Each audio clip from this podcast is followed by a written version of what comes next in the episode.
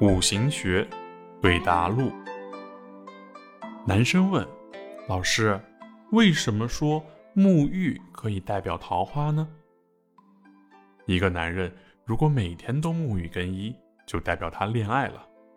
甲在子是用房子，用自己的公司或者权力及学问；乙在巳是用甜言蜜语和工作；丙在卯。也是工作单位、学识。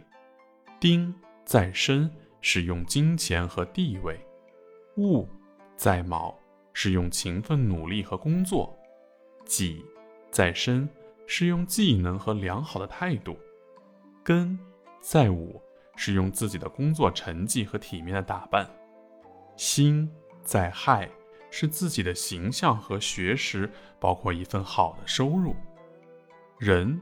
再有，用的是自己的聪明和修养；鬼在隐，用的是善良、直爽以及给予的帮助。